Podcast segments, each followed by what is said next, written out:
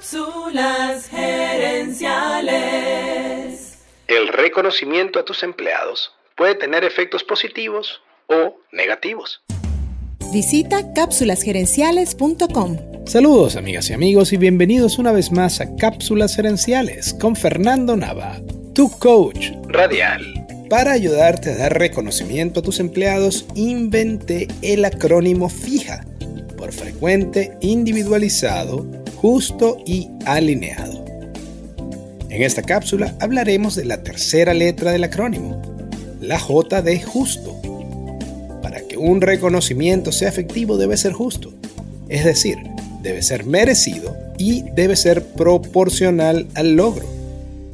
Es normal que nos llevemos mejor con unas personas que con otras, pero al momento de dar reconocimiento, las razones no pueden ser que fulano o mengano me cae mejor. Conozco gerentes que se rodean de gente que les dice solamente lo que ellos quieren oír. Ese círculo de aduladores terminan recibiendo más beneficios que el resto del equipo, aun cuando su contribución real a la empresa sea poca o nula. Un buen gerente hace un esfuerzo consciente de ser imparcial a la hora de evaluar logros y dar reconocimiento a sus empleados. Otro error común es la desproporción entre el reconocimiento y el logro. Si un empleado logra una venta que le genera a la empresa mucho dinero, pero lo que recibe como reconocimiento es una tarjeta de regalo de 15 dólares en un restaurante local, ese empleado se va a sentir traicionado y desmotivado. Lo mismo aplica con los aniversarios de la empresa. Imagina que cumples 10 años en la empresa y como reconocimiento te dan solamente un pin con el logo de la compañía y una tarjeta. ¿Sientes ¿Qué es un reconocimiento junto por darles una década de tu vida?